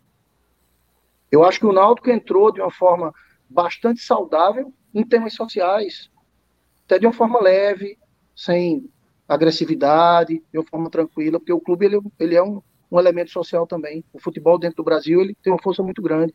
Então, a, própria questão de torcedor desenhar a camisa, a própria questão do concurso de camisa, tudo isso são ações do marketing. Tudo isso são ações do marketing. Agora, evidentemente, ao longo do processo tivemos altos e baixos. E o que a gente precisa fazer é o seguinte: os altos potencializa, os baixos corrige. É isso que a gente tem que fazer. Agora, é, chegar e, e dizer é ruim ou é bom, não, não existe. Chegar e dizer é, foi bom o tempo inteiro, não, não foi. Foi ruim o tempo inteiro, não, não foi. Teve altos e baixos. E a experiência que a gente teve ao longo desses quatro anos, claro que facilita a gente de buscar se manter o máximo possível no viés de alta e corrigir as coisas que, tavam, que foram erradas. Vamos pegar uma pergunta aqui no nosso membro do canal relacionada à comunicação. Boa noite, candidatos. Meu nome é Pedro Vinícius, sou de Moreno e quero saber como é que vai ser a comunicação de vocês, já que hoje sofremos, sofremos questão de informações sobre os jogadores, sobre lesões, contratos e tudo mais. Como é que vai ser a comunicação dentro da presidência, dentro da gestão de vocês? Essa pergunta foi Detalhe aí. interessante. Oi. Detalhe aí que para perguntar sobre a comunicação, ele tornou a comunicação lá ruim, botou pessoas falando ao fundo, já para mostrar como é ruim, uma né? comunicação boa. É, é, pra, isso foi um, uma demanda importante da torcida, porque eu vi muita reclamação relacionada a esse ponto. A gente teve um caso bem específico relacionado à hereda, da falta de informações, e são coisas que é, acredito que elas não interferem no, no, no, dia a dia do futebol do clube.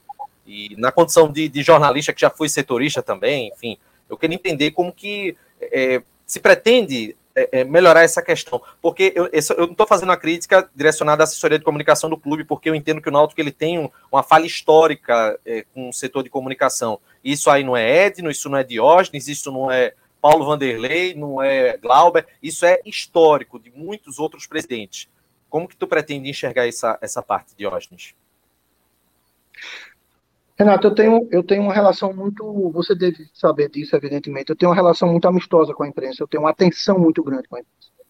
Porque, exatamente pela minha origem, tá lá do interior, só escutava pelo rádio, de o tempo inteiro ouvir resenha, eu tinha é, essa, esse costume. E eu tenho uma atenção muito grande com a imprensa em todos esses aspectos. Agora, é, concordo com você que algumas coisas poderiam ter sido comunicadas, mas algumas outras não foram. Por quê? porque a dúvida de atleta jogar ou não nos favorecia. Se a gente tem um processo aí que você estava tá, que, que vocês estavam sem acesso e vocês não viam qual time ia jogar, tudo mais, é, em dado momento ter gerar para o adversário a dúvida se determinado atleta tinha se recuperado e jogar ou não ter jogado, nos favorecia. Isso foi utilizado. Agora, acho que precisa melhorar sim, isso é natural. Na verdade, eu acho que o clube como um todo precisa melhorar, porque não tem como você passar por dois anos tão difíceis como esse e você não tem nada a melhorar. Precisa melhorar de uma forma geral. E vai melhorar, como de uma forma geral. Agora, algumas situações elas foram colocadas simplesmente para gerar dúvida no adversário, para o adversário ter a dúvida de que time a gente entraria em campo.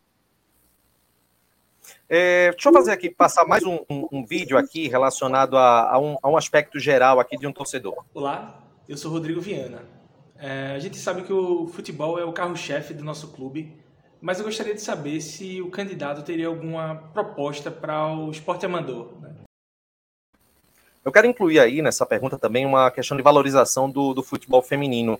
É, como que vocês estão agindo também em relação a, a tentar trazer uma evolução ainda maior para o, o, futebol feminino. Pois não, Diógenes? Veja, o Náutico, historicamente, ele sempre foi um clube com uma força muito grande nos esportes amadores. E a gente tem feito, na verdade. Eu acho que o processo de, de, de, de, todo esse processo de distanciamento que aconteceu afastou um pouco as pessoas do clube. Mas, por exemplo, nós, nossa quadra foi completamente reformada e está numa condição muito melhor da que a gente consiga fazer as escolinhas de futsal, de voleibol, de handball, de tudo mais que o Náutico sempre teve muita tradição. A estrutura de quadra ela foi feita. É o que eu falo, a gente ao longo desses anos pavimentou o clube para que a gente cresça, para que a gente avance. É, a gente recentemente fez uma coisa deliciosa, que foi uma regata de remo, que foi uma coisa super prazerosa, e que a gente teve o prazer de ir com a minha família, e a gente teve na garagem de remo, teve acompanhando tudo aquilo.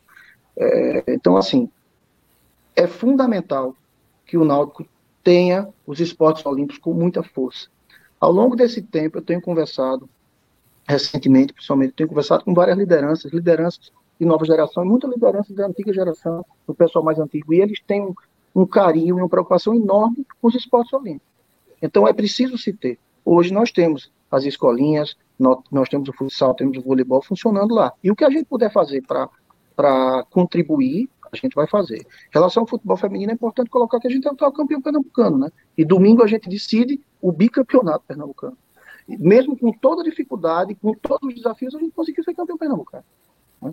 Então, assim, é, a, gente, a gente tem feito. Mas, mas hoje, desculpa interromper, mas a respeito do futebol feminino, o, essa semana mesmo, o futebol feminino acabou jogando com, com dois padrões: o, a camisa de um padrão e o calção de outro padrão. Isso é passa uma imagem um pouco de descaso, né? Ainda mais com o futebol feminino. A, a, cobrança ela vem de imediato, a gente viu isso nas redes sociais.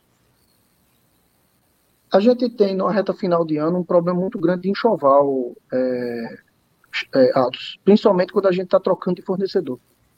E gera, às vezes, esse tipo de coisa, foi extremamente desagradável, mas, assim, é, se por outro lado você tem o futebol feminino treinando no CT, que nunca treinou, e elas treinam no CT, tem o mesmo espaço que tem o futebol profissional, o futebol de base é, todo, todo, todo o esforço que a gente tem e, e, de se fazer as coisas agora.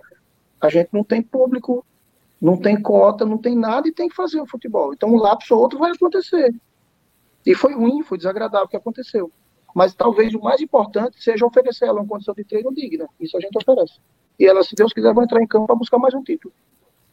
É, gente, fala, fala aí, Chapo.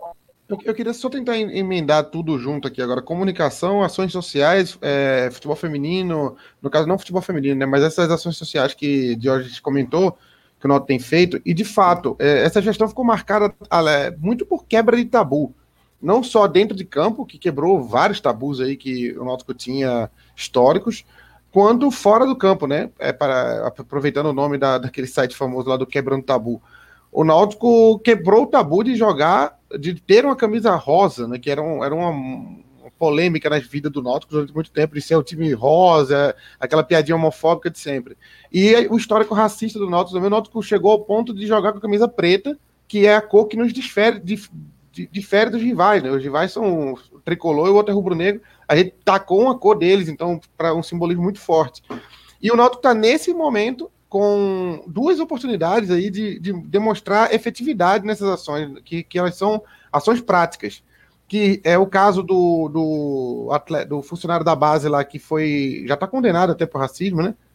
É, no STJD, ele foi condenado. Injúria é, racial. STJD, no TJD, é, o clube acabou sendo condenado, né? Teve que pagar uma multa. E na questão, na questão é, criminal, é, vai ser aberto um, um inquérito ainda. E no último jogo, o Náutico teve como, parafraseando Cabral Neto, aquela desgraça lá, que um grupo de torcedores, que foi até identificado, foi, dar depoimento depois do jogo, é, o, o, pai deles os levou, acho que Renato falou lá também sobre isso, é, eles estão aí agora, estão identificados, os, todos os casos são identificados, e no caso, o seu é o único que eu posso cobrar já de agora, que você já é o vice-presidente, né? Você já está na função. Os outros eu preciso esperar assumir a função. Mas o que, que vai ser feito de fato e concreto com, esses, com esses, esses essas situações? O, o, o, rapaz lá da base, o relato que a gente tem é que não foi ele que proferiu. Então a gente tem duas situações. Uma é condená-lo, outra é defendê-lo. E assim como a gente fez com Paulinho, que foi injustamente acusado, que passou um mês preso, a gente defendeu. A gente acreditou mas, em Paulinho. Mas, Teógenes, desculpa eu novamente, mas veja só. Não, mas é porque se não foi ele, é, segundo os relatos disseram que tinha sido outro funcionário do, do Náutico. Então, um dos dois foi. E os dois estão trabalhando no Náutico ainda. Não, um deles, um deles passou um tempo afastado, só que a gente, esse processo está correndo e é um processo que o departamento jurídico tem tocado. Sobre a questão do que aconteceu lá na, na arquibancada, é, os torcedores foram identificados e o departamento jurídico também vai colocar é, isso de forma clara em, em, relação à nossa defesa. É, em relação à questão das camisas e da questão do clube, a gente vem defendendo. O futebol é um elemento social e o clube de futebol é um elemento social.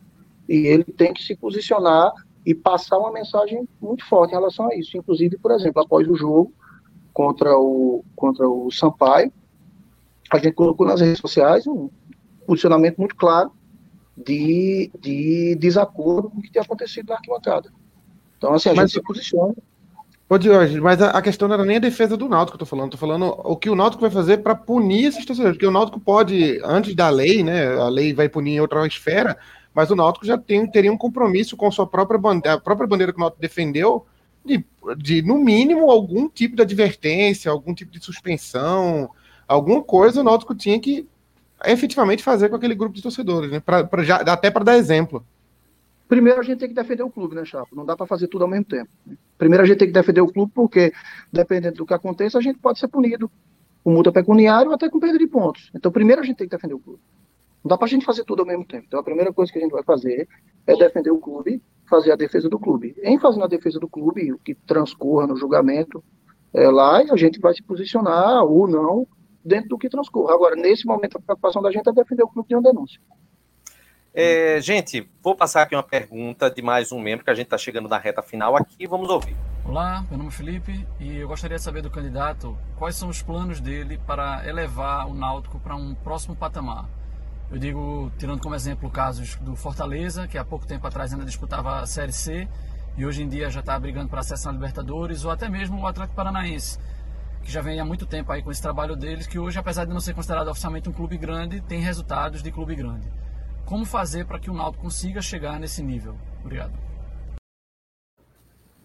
Pois não, Diógenes. Né? É uma pergunta geral, né? Que a gente pode incluir, inclusive, é, incluir também questão de administrar passivo que o clube tem, é, como fazer, né? Traçar todo esse esse, esse problema, né, para poder resolver. Que a, gente, que a gente precisa é estar maior e mais sólido a cada ano.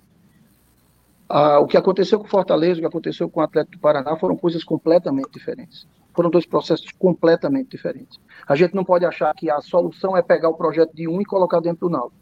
A solução para o Náutico é seguir no projeto que o Náutico está, que está há quatro anos crescendo ano a ano. E que vai continuar crescendo e que vai se tornar muito grande. Grande a gente já é. A gente vai se tornar maior. Agora, o que a gente não pode é simplesmente achar que existe o mapa da mina e que é simplesmente pegar algo, copiar e fazer igual. Não é. A situação do Atlético Paraná é outra, tudo que aconteceu lá com o Petralha, ele trabalhou muito forte em fortalecendo departamentos, mudando o clube de localização, fortalecendo uma estrutura de CT. É diferente do que aconteceu com Fortaleza. Fortaleza apostou muito num projeto de, de, de, de decisões muito fortes em cima do treinador, no caso foi o Rogério Ceni e depois é, prorrogou isso com, com outro nome, hoje está com o Voivoda. Então, são projetos completamente diferentes. Então, a gente tem que ter o nosso projeto, que nós temos. E a gente está aqui defendendo que esse projeto continue para que amanhã a gente esteja rivalizando com Fortaleza e com o Atlético Paraná.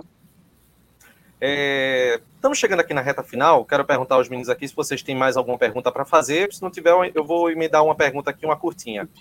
Eu tenho uma questão do administrativo, é, Diógenes.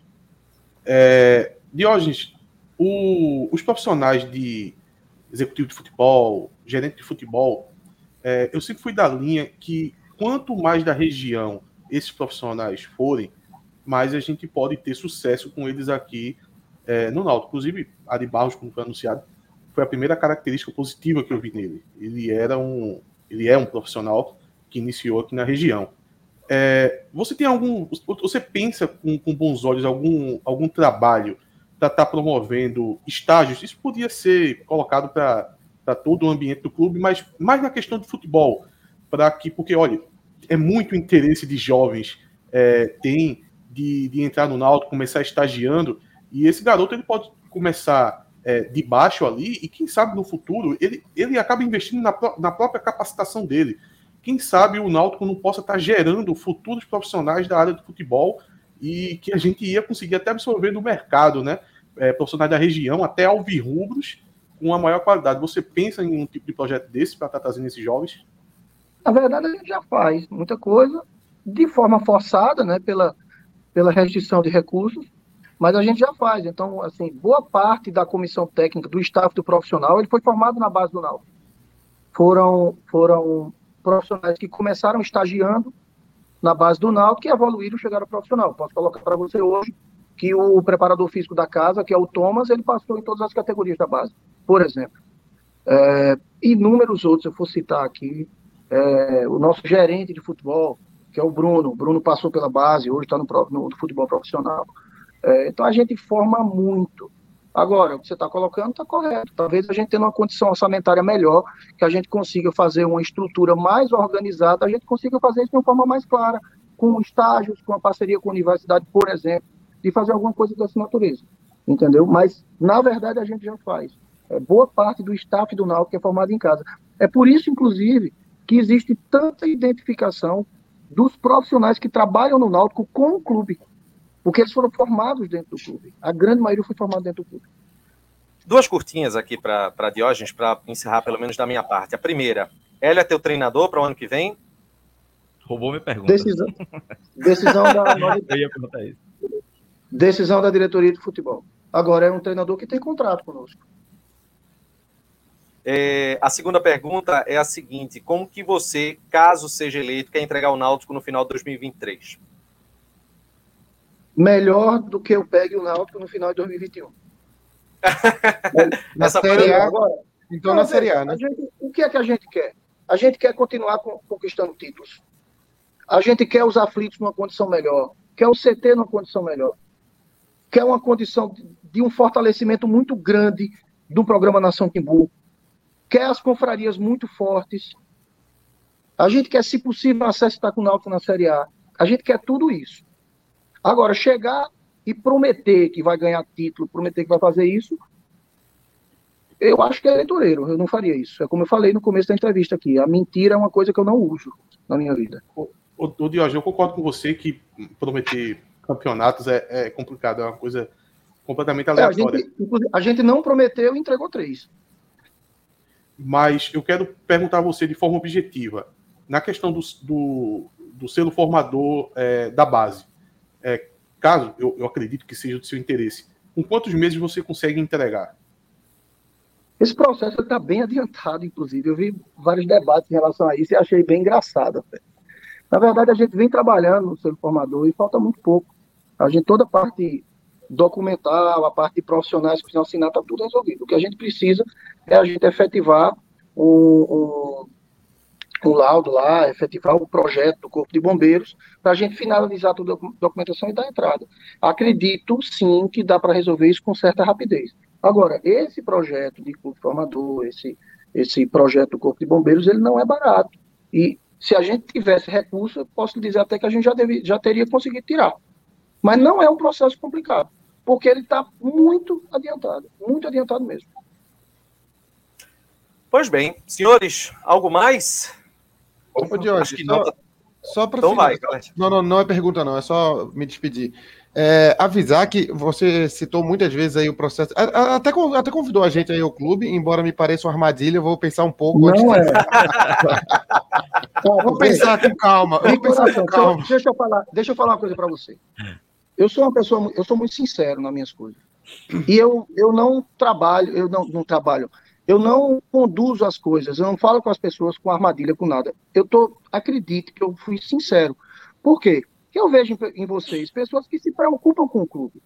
Então eu sei que para vocês ir lá, conhecer o processo, conhecer alguns departamentos, conhecer algumas funções, eu sei que isso vai trazer para vocês uma tranquilidade do que está sendo feito. E, ao mesmo tempo, vocês hoje são formadores de opinião, vocês podem repassar essas coisas. Então, a, a oferta que eu fiz a vocês, ela foi 100% sincera. Pode acreditar nisso. Eu jamais. Não, eu, eu, eu tava brincando. Eu tava brincando, eu tava brincando. O, mas, mas assim, nesse período que a gente vem.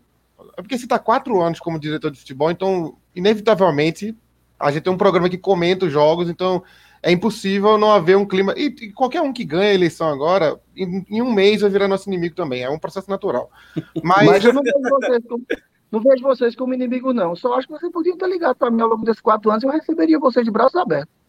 Olha aí, Renato, fica, fica a dica Epa, aí. Mas aí, aí Atos vai não, cobrar, porque ele prometeu vir para o TimoCast 2019 e não veio, viu? Desse tempo todinho. Eu acho que ele, é. ele eu acho que Diógenes acha que eu esqueci, porque eu, eu, eu tinha bebido muito. Foi logo no. Foi naquele jogo do 2019 da Série C que Rafael Oliveira fez o gol no final do jogo. Aí Meu eu tava Deus chapado. Deus. Aí eu falei com o Diógenes, se, supõe, se subir, tu vai lá. Se subir, tu vai lá. Ele fez, é, agora tá corrido, a gente tá preocupado no acesso, mas se subir, eu vou. Aí eu acho que esqueceu, porque achava que eu tava bem, eu tava ligado. Mas, ó, Rapaz, é, então... provavelmente a cerveja que tu tinha tomado, eu tinha tomado também. Tinha, vamos, tinha, vamos então protocolar os convites. Nós recebemos peraí, um peraí. hoje, caso seja eleito. Mas deixa eu só fazer um convite aqui antes de tu complementar. Em caso de eleição, dia 6 de dezembro, a gente quer contar com você aqui no TimoCast para aí a gente estender para falar um pouco sobre como que vai ser aqui para frente. Espero contar vamos, com você. Vamos fazer, vamos fazer uma coisa. É, tá muito corrido, a gente tá correndo muito. Eu me comprometo de voltar, mas não boto no dia 6, não, porque toma, provavelmente no dia 6 eu vou estar tá Seremos maleáveis. Seremos maleáveis quanto a, quanto a isso. Eu estou à disposição de vocês. Só me dei o tempo de fazer um monte de coisa que a gente está fazendo. Você vê, a gente teve o evento da gente hoje. Eu tive um dia super atribulado e estou aqui com vocês o tempo que vocês quiserem. Eu, eu vou estar, tá, pode ter certeza, eu vou estar tá disponível. Só que no dia 6 não. Dia 6, é, caso a gente vença as eleições, eu tenho muita coisa para fazer e à noite eu vou estar descansar. Dia porque tá é o dia da, comemorar por se ganhar. Tomar uma. Fala aí, já, para a gente finalizar. Ô, pode ô, ser, ô, ô Diógenes, é, peça por favor, se você for eleito, pessoal parar de me cortar aí, porque a confraria de BH que eu estava montando com torcedores que nem entendem esse negócio de clube. É só um pessoal que é de Recife, mora aqui, eu tava juntando.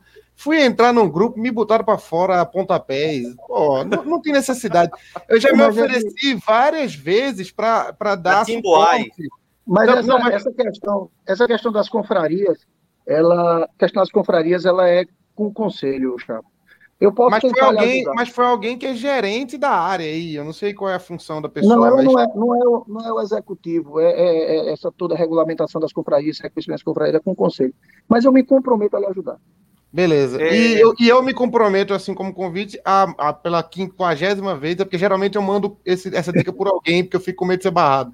Mas eu me comprometo a ajudar nas redes sociais do clube, se precisar, viu? Eu tenho um expertise na área se o clube, gratuitamente, completamente, se o clube quiser, estiver disposto a receber ajuda, eu posso dar uma consultoria simples aí, só para dar uma ajuda aí no, no que for necessário. Ele já fez o convite para você ter, você vai nos aflitos é. e resolve isso. É, Porra, mas aí, aí é, é 1.500 conto para ir voltar, pô. Faça online. Eu acho, que no, eu acho que nessa questão da expertise de Chapo aí, no mercado não tem ninguém que tenha essa expertise, não. E que seja náutico, né? Não, tem bem melhores, é. tem bem melhores, mas que seja náutico tem poucos. Primeiro eu tenho uma eleição no meio que eu preciso ganhar. Não Beleza. dá para eu falar é... nada até depois do dia 5 de dezembro. Primeiro eu tenho a eleição. Se eu conseguir ganhar essa eleição, a gente sente conversa. E para Fechou. o dia 5 de dezembro, eu desejo sorte a você, Diógenes, e quero agradecer em nome do TimbuCast, em nome dos quase mil dispositivos, e aí não, não eram mil pessoas, eu costumo brincar aqui dizendo que são mil dispositivos, porque sempre tem duas ou três pessoas vendo na TV, quatro, enfim. Mas quase mil, mais mil pessoas que acompanharam essa live aqui, que foi muito importante. Oi, oi Atos a gente tem que pontuar que isso aí é um marco, porque a gente está falando de uma questão de eleição, um candidato, e a gente está com mil torcedores do Náutico acompanhando. Eu acho que isso nem diz tanto sobre o candidato, sobre até o programa, diz pela torcida do Náutico, porque isso vai remeter a, a, a, a frase que a gente está usando hoje, né, da mais fiel do Nordeste. Porque isso no Nordeste inteiro você não vai encontrar. Pode colocar a aí, presidente do Bahia para falar. Pode colocar presidente do Bahia, presidente do Fortaleza, do esporte, não vai colocar mil pessoas numa live, não coloca. Isso aí diz espaço, né? O tempo assistir, disponível para assistir os candidatos. Para assistir coisa, coisa de bastidor, né? Burocracia. O cara fica uma hora e meia, mil pessoas assistindo burocracia. É um assunto denso, é um assunto denso. Então, para despertar, para despertar esse interesse é porque a, o clube realmente está num, num patamar de relevância na vida de todo mundo. Diógenes, muito obrigado, viu? Eu que agradeço a vocês e desejo a vocês é, toda sorte aí com a sequência do Timbucast e debater o clube. Posso dizer a vocês o seguinte: toda vez que se debate o clube de forma positiva, sempre gera coisa positiva. Vocês têm uma força muito grande. Debatam o clube de forma positiva, que vocês têm muito a contribuir com o clube. É, avise para Álvaro aí, para ele aliviar para mim aqui no WhatsApp depois, viu? Gente, muito obrigado aqui para todos os que acompanharam mais uma entrevista, com hora e 38 minutos. A gente, claro, é, deixou o Diógenes à disposição, mas ele agora vai, vai dar uma descansada. E amanhã a gente é, deixa muito claro aqui que vamos estar com Plínio Albuquerque, da Chape Nova Náutico, também com o mesmo tempo disponível que a gente teve para o Diógenes, teve para o Bruno Becker. Claro, desejando sorte a Diógenes, desejando sorte a Bruno Becker, desejando sorte ao Plínio, que vai ser o nosso entrevistado amanhã as nossas redes sociais aqui no Timbucast para quem quer acompanhar, o Instagram, arroba Timbucast, Twitter, arroba Timbucast, underline CNC, e o facebook.com barra Timbucast. Muito obrigado a todos, Diógenes, muito obrigado, boa sorte na eleição, e até amanhã, pessoal. Saudações alvirrubras, tchau, tchau. Um abraço, pessoal.